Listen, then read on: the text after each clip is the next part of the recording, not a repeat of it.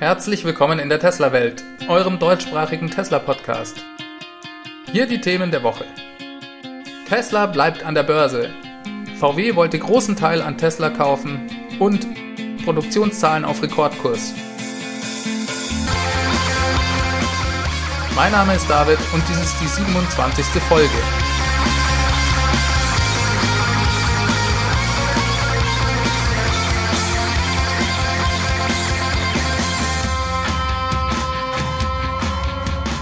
Hallo zusammen, es ist sehr schön, euch wieder hier in der Tesla-Welt begrüßen zu dürfen. Es gibt diese Woche wieder jede Menge spannende Infos zum Thema Tesla. Starten wir mit der Meldung der Woche. Elon Musk hat am Freitagabend in einem Blogpost erklärt, Tesla jetzt doch weiter als öffentlich gehandeltes Unternehmen an der Börse belassen zu wollen. Damit gehen drei sehr bewegte Wochen für Tesla zu Ende. Und mancher von uns Fans dürfte wohl froh sein, dass da jetzt hoffentlich wieder ein bisschen Ruhe reinkommt. Elon nannte für seine Entscheidung zwei Gründe. Erstens, das Feedback der Anleger. Tesla habe sehr viele treue Langzeitinvestoren, deren Meinung und Wohlergehen für Elon sehr wichtig sei. Und auch wenn die meisten ihm zugesagt haben, Tesla bei dem Schritt weg von der Börse zu unterstützen, so hatten doch viele bei dem Gedanken daran Bauchschmerzen. Diese Sorgen leuchteten ihm ein es gäbe des Weiteren einige große institutionelle Anleger, die aus verschiedenen internen Compliance-Gründen einen solchen Schritt nicht mitgehen können. Und auch gerade was viele Kleinanleger anginge, war die Frage, ob und wie diese ihre Aktien in ein nicht öffentlich gehandeltes Unternehmen übertragen könnten, sehr unklar, beziehungsweise es wäre auch nicht für alle gegangen. Zweitens, nach reiflicher Prüfung mit seinen Finanzexperten von Silver Lake, Morgan Stanley und Goldman Sachs, die er ja als Berater angeheuert hatte, war klar geworden, dass der Prozess deutlich komplexer sei als ursprünglich gedacht. Elon gehe es darum, Teslas Ziel, nämlich die Förderung von nachhaltiger Energie und nachhaltigem Transport voranzubringen. Teslas Fokus muss daher bleiben, das Model 3 in großen Stückzahlen zu bauen und profitabel zu werden. Als kleinen Seitenhieb auf alle Zweifler schrieb er noch, dass er während des gesamten Prozesses mehr und mehr den Eindruck gewonnen habe, dass es überhaupt kein Problem gewesen wäre, für das Vorhaben, Tesla weg von der Börse zu führen, genügend Investoren zu finden. Dazu gleich noch ein paar interessante Details. Elon schrieb im Anschluss, dass er bereits den Vorstand von Tesla informiert habe und dieser ihm zustimme. Das extra gegründete Spezialkomitee des Vorstands wurde in der Zwischenzeit auch aufgelöst. Die Sache ist also durch. Am Montag ist infolge dieser Ankündigung der Börsenkurs erstmal um 5% runtergegangen, hat sich aber im Laufe des Tages dann wieder erholt. Insgesamt hat die Börse also kaum reagiert. Gut, das hat sie natürlich in den letzten drei Wochen bereits zur Genüge getan, aber für mich ist das schon etwas verwunderlich, denn es gab noch einen sehr interessanten Bericht vom Wall Street Journal, der meines Erachtens schon das Zeug dazu gehabt hätte, den Börsenkurs etwas zu bewegen. Und zwar hatte Elon Musk wohl ein Angebot von Silver Lake, das ist ein großer Investmentfonds, der Musk auch mit beraten hat. Und jetzt haltet euch fest, von Volkswagen auf dem Tisch, die bereit waren, Tesla-Aktien im Wert von 30 Milliarden Dollar zu kaufen. Nach Schätzungen wäre dies auch der Betrag gewesen, den Tesla für den Weg weg von der Börse ungefähr gebraucht hätte. Volkswagen wollte also massiv bei Tesla einsteigen und es wurde berichtet, dass Elon Musk dies überhaupt nicht gefiel und vielleicht dann auch mit eine Rolle gespielt hat, warum er das Ganze abgeblasen hat. Das kann ich mir persönlich sehr gut vorstellen. Ein klassischer Automobilkonzern wie VW, der bisher vor allem mit dem Dieselskandal und immer wieder mit Kritik an Tesla aufgefallen ist, verfolgt ja selbstverständlich auch ganz andere Ziele als Tesla. Nachvollziehbar, dass Elon das missfällt. Jetzt könnt ihr sagen, naja, aber Daimler war ja auch schon mal Investor bei Tesla, aber ich denke, zu dem Zeitpunkt war die Lage ganz anders. Da war das Investment von Daimler lebensnotwendig für Tesla und ich kann mir schon vorstellen, dass das für Elon hier den Unterschied gemacht hat. Die Aussicht auf ein super komplexes Verfahren, das ihn monatelang vom Kerngeschäft und Teslas Hauptaufgabe ablenkt, kombiniert mit der Aussicht darauf, dass viele der treuen Anleger auf der Strecke bleiben und danach ein großer Konzern wie VW große Macht bei Tesla erhält, war dann insgesamt vielleicht doch zu viel für ihn. Und das wiegt vermutlich die Vorteile eines Gangs weg von der Börse dann eben einfach doch nicht auf. Die Nachricht, dass Volkswagen große Lust hat, massiv in Tesla zu investieren, sollte den Shortsellern wirklich Angst machen. Das ist schon eine Hammernachricht und für mich verwunderlich, dass das den Aktienkurs nicht weiter bewegt hat. Ich persönlich glaube, dass gerade diese Langwierigkeit des Prozesses für Tesla sehr schwierig geworden wäre. Einerseits durch die damit verbundene Ablenkung, andererseits geht Elon ja davon aus, dass der Aktienkurs in den nächsten Monaten massiv steigen wird, wenn Tesla es schafft, die Produktionszahlen weiter so zu steigern und in Q3 und Q4 Gewinne zu erwirtschaften. Und das hätte dann unter Umständen Elons angebotenen Preis von 420 US-Dollar gefährden können. Nämlich dann, wenn die Aktie aufgrund der positiven Nachrichten, die Elon im nächsten halben Jahr ja erwartet, den Kurs deutlich über 420 Dollar hätten steigen lassen. Das gab Elon auch als Grund gegenüber dem Wall Street Journal nochmal in einer E-Mail an, dass er diesen Schritt überhaupt jetzt angegangen sei, weil seiner Überzeugung nach der Aktienkurs in Zukunft steigen wird und weil er dies sozusagen vielleicht als letzte Chance ansah, Tesla jetzt quasi noch zu einem moderaten Preis rauskaufen zu können. Das gab Elon auch als Grund gegenüber dem Wall Street Journal nochmal in einer E-Mail an, dass er diesen Schritt überhaupt jetzt angegangen sei, weil seiner Überzeugung nach der Aktienkurs in Zukunft steigen werde und weil er dies sozusagen als vielleicht letzte Chance ansah, Tesla quasi zu einem derzeit noch moderaten Preis rauskaufen zu können. Zu einem späteren Zeitpunkt wäre es dann vermutlich gar nicht mehr möglich, genug Geld dafür aufzutreiben, weil Tesla dann schlicht und ergreifend zu viel wert sei. Diese monatelange Art der Ablenkung hätte sich sicher auch negativ auf die Model 3 Produktion ausgewirkt. Daher gut, dass das jetzt vom Tisch ist und Tesla sich wieder voll und ganz auf das Wesentliche konzentrieren kann. Und für uns als Fans ist das natürlich auch eine gute Nachricht, weil wir weiterhin Transparenz bekommen und uns auf interessante Earnings Calls freuen dürfen. Eine sehr interessante Nachricht gab es dann auch noch auf dem Blog von Electrek. Und zwar hat Electrek wohl eine Tesla-interne verlässliche Quelle, die genaueres zu den Produktionszahlen des laufenden Quartals verraten hat. Es schaut so aus, als wäre Tesla dort auf dem Weg zu einem Megarekord, was die Produktionszahl insgesamt angeht. Bis Ende letzter Woche wären bereits 47.000 Fahrzeuge gebaut worden. Das bezieht sich auf alle Modelle zusammen und mit der aktuellen Produktionsrate ist es wahrscheinlich, dass Tesla im dritten Quartal somit über 70.000 Fahrzeuge produzieren wird. Das ist bei weitem die größte elektrische Flotte, die jemals von irgendeinem Hersteller in einem einzigen Quartal gebaut wurde. Tesla baut ja normalerweise bisher maximal 100.000 Fahrzeuge pro Jahr. Im Vergleichsquartal 2017 also Q3 2017 waren es nur 25.000 Fahrzeuge. Solche Wachstumsraten sind einfach unglaublich. Eine Negativmeldung gab es allerdings betreffend der Produktionsrate des Model 3. Da sei Tesla etwas hinten dran und lege bei ungefähr 3500 bis 4900 Fahrzeugen pro Woche. Tesla konnte es also bisher im Widerspruch zu anderen Meldungen in der Presse nicht ganz schaffen, konstant die 5000 Einheiten pro Woche herzustellen. Da ist die Frage, wie der letzte Monat verläuft. Es könnte aber eben passieren, dass Tesla, was das Model 3 angeht, leicht unter ihrem Ziel von 50.000 bis 55.000 Fahrzeugen am Ende des Quartals liegen werde. Trotzdem wird es ein absolutes Rekordergebnis und wir können schon sehr auf die Zahlen Anfang Oktober gespannt sein. Es gab aber auch eine gute Nachricht diese Woche, was den Fortschritt bei der Produktion des Model 3 angeht.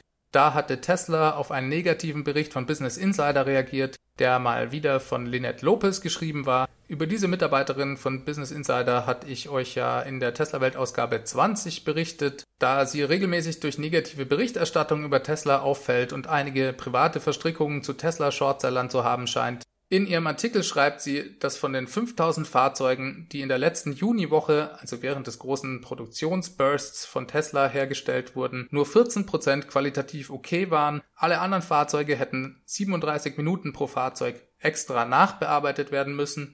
Mit anderen Automobilherstellern verglichen müssten eigentlich 80% der Fahrzeuge, die vom Band laufen, okay sein, um hier im branchenüblichen Rahmen zu bleiben. Ich finde den Bericht nicht so besorgniserregend, selbst wenn die Zahlen stimmen sollten. Sie schaut sich ja nur Fahrzeuge aus einer ganz bestimmten Woche an. Es handelt sich hier um einen Produktionsburst. Tesla versucht also innerhalb von einer Woche die maximal mögliche Anzahl von Fahrzeugen herzustellen. Dies dient immer auch dazu, Schwächen in der Produktionslinie festzustellen und diese dann zu beheben. Da muss nur irgendeine Kleinigkeit schieflaufen und dann kann es selbstverständlich zu Bedarf an Nacharbeiten führen. Viel interessanter ist doch, ob Tesla es dann dauerhaft schafft, diese Schwächen zu beheben und wie dann der konstante Output über das Quartal sich entwickelt.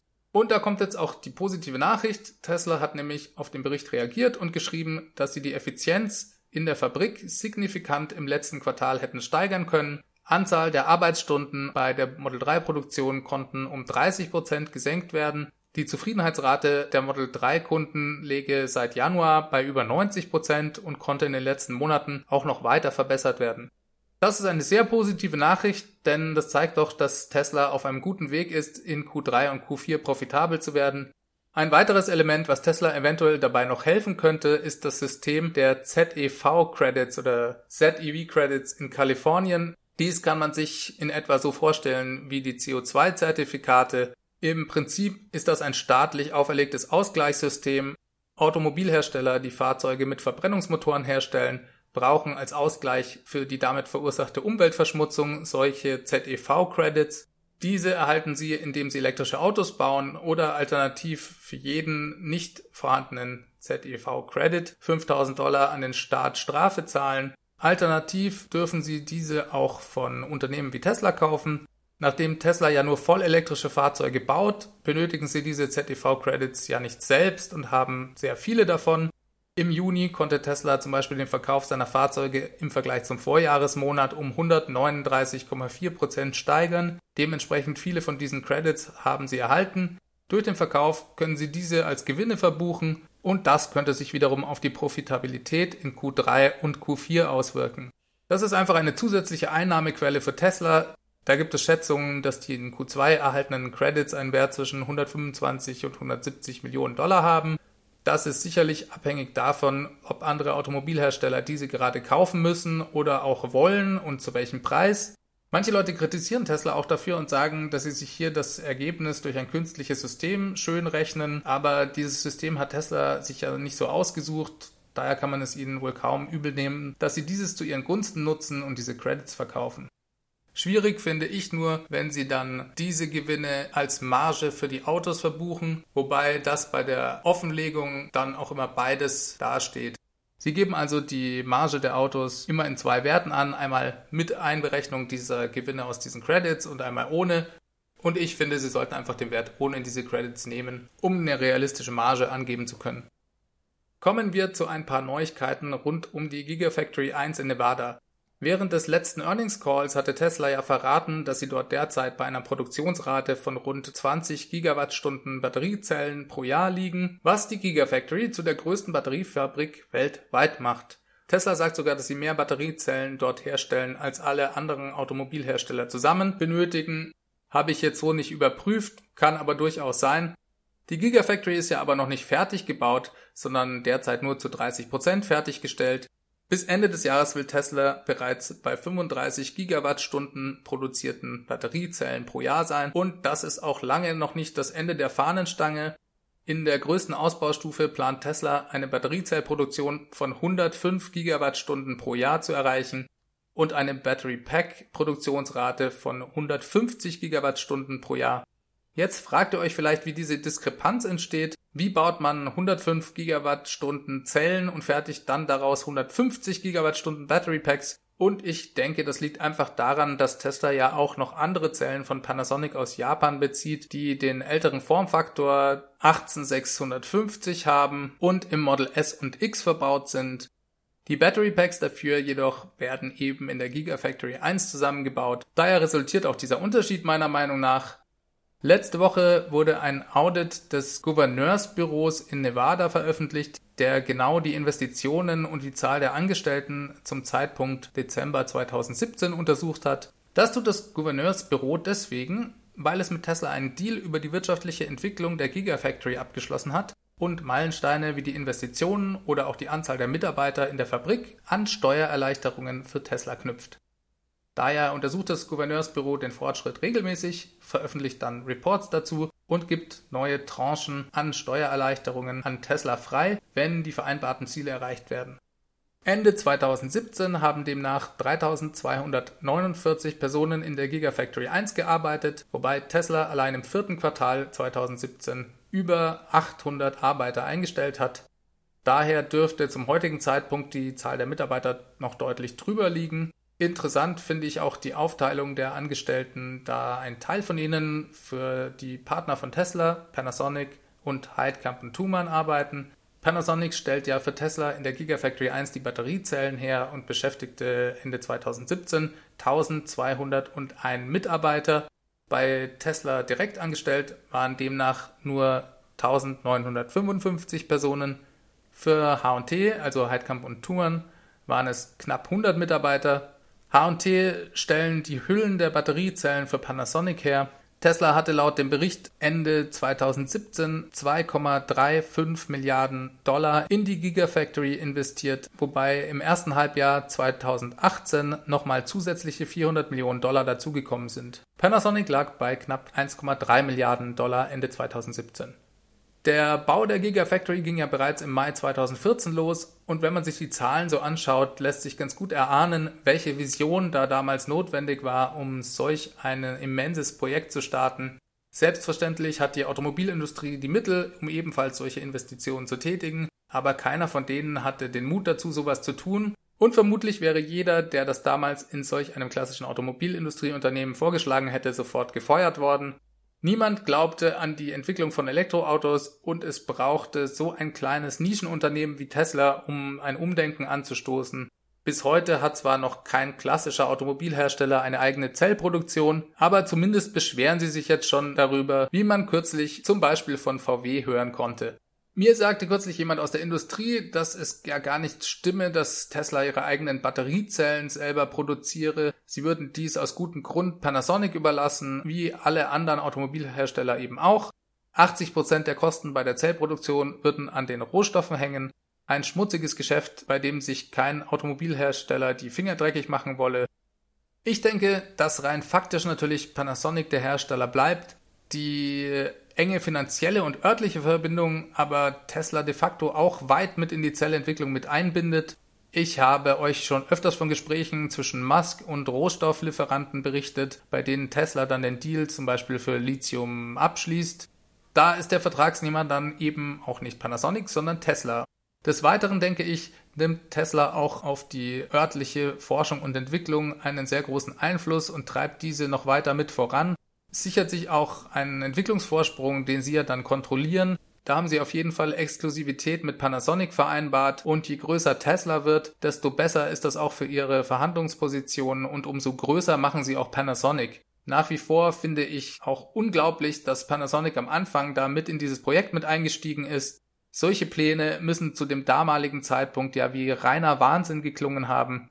Heute zahlt es sich aus. Sehr spannendes Projekt. Wir bleiben an der Entwicklung selbstverständlich mit dran.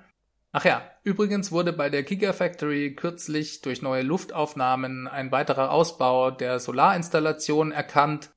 Wie ich euch in der Folge 01 erzählt habe, plant Tesla da die größte weltweit auf einem Dach installierte Solaranlage. Wenn die fertig ist, soll diese 70 Megawatt erreichen und das Ziel ist selbstverständlich, die Gigafactory zu 100% aus erneuerbaren Energien zu speisen. Der Bau fing 2018 im Februar an und jetzt sind nach einer längeren Pause kürzlich eben neue Solarpanel-Cluster hinzugekommen. Es scheint also weiter voranzugehen.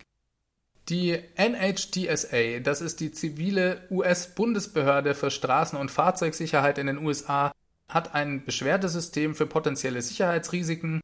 Dabei geht es darum, möglichst frühzeitig auf Sicherheitsprobleme bei bestimmten Fahrzeugen aufmerksam zu werden. Und Elon Musk hat diese Woche einen Bericht über dieses Beschwerdesystem an seine Mitarbeiter weitergeleitet, der aufzeigt, dass sehr viele dieser Beschwerden über Tesla fingiert sind. Dies verleitet Tesla zu der Annahme, dass es sich hier sogar um eine organisierte Taktik von Tesla-Gegnern handelt, die hier gezielt hunderte von Beschwerden einreichen, um Tesla schlecht dastehen zu lassen, bei der NHTSA und auch bei potenziellen Käufern, die sich die Beschwerdestatistiken anschauen.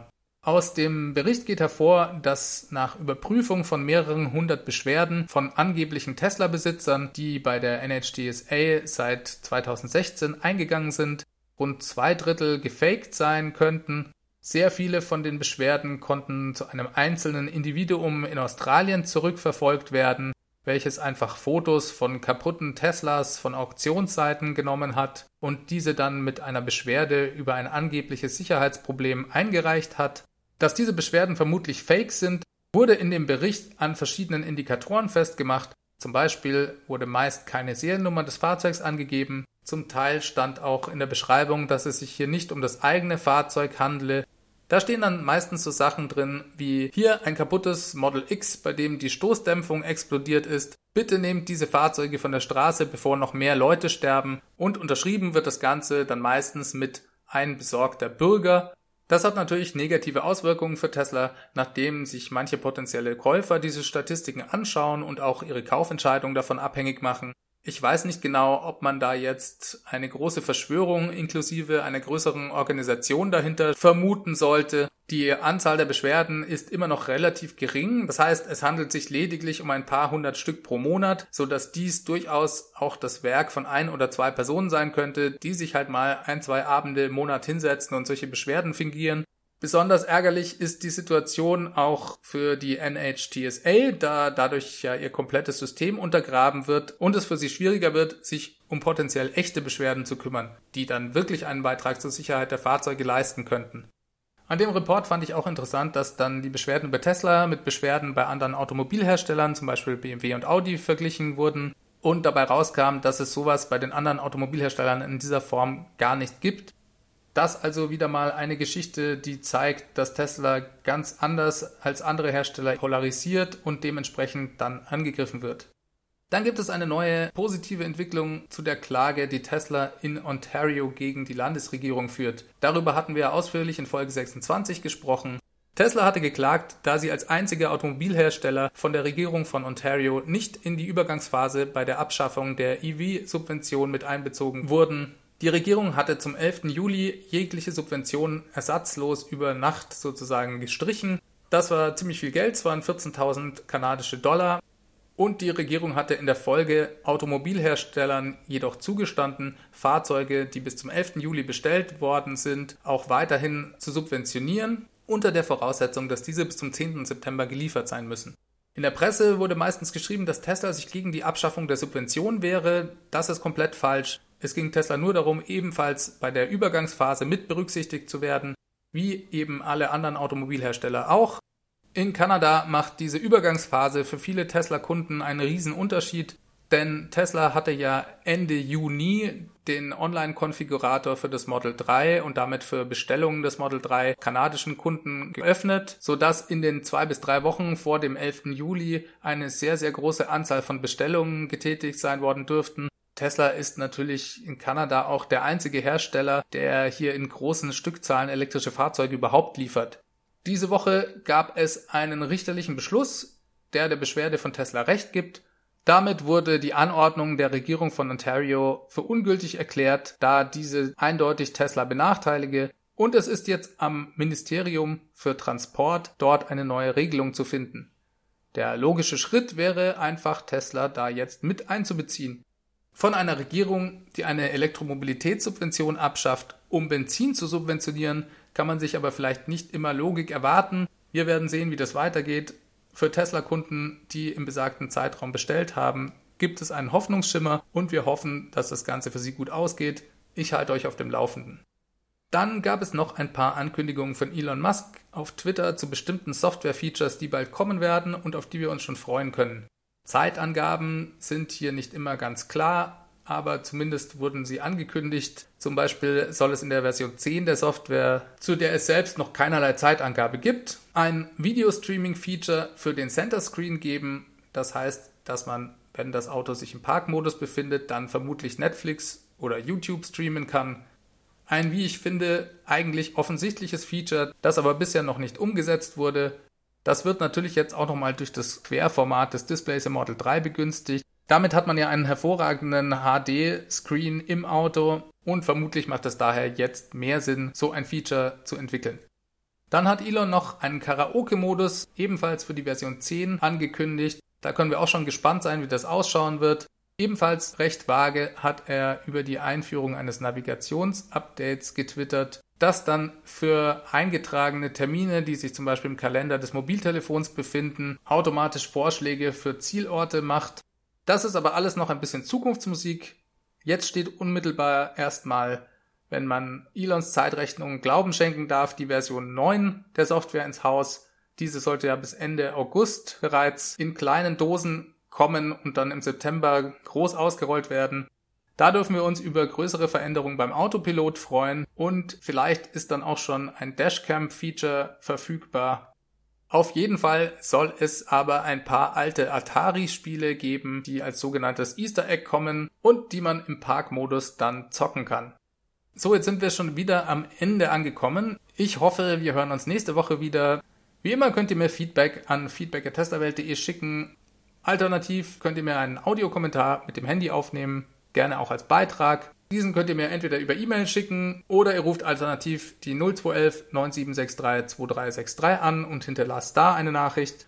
Auf Twitter findet ihr mich wie immer at TeslaWelt und ich freue mich wie immer über alle Bewertungen in eurer Podcast-App bzw. auf iTunes. Das ist ganz wichtig, damit der Podcast noch bekannter wird, da ich nämlich dann bei Apple im Ranking steige.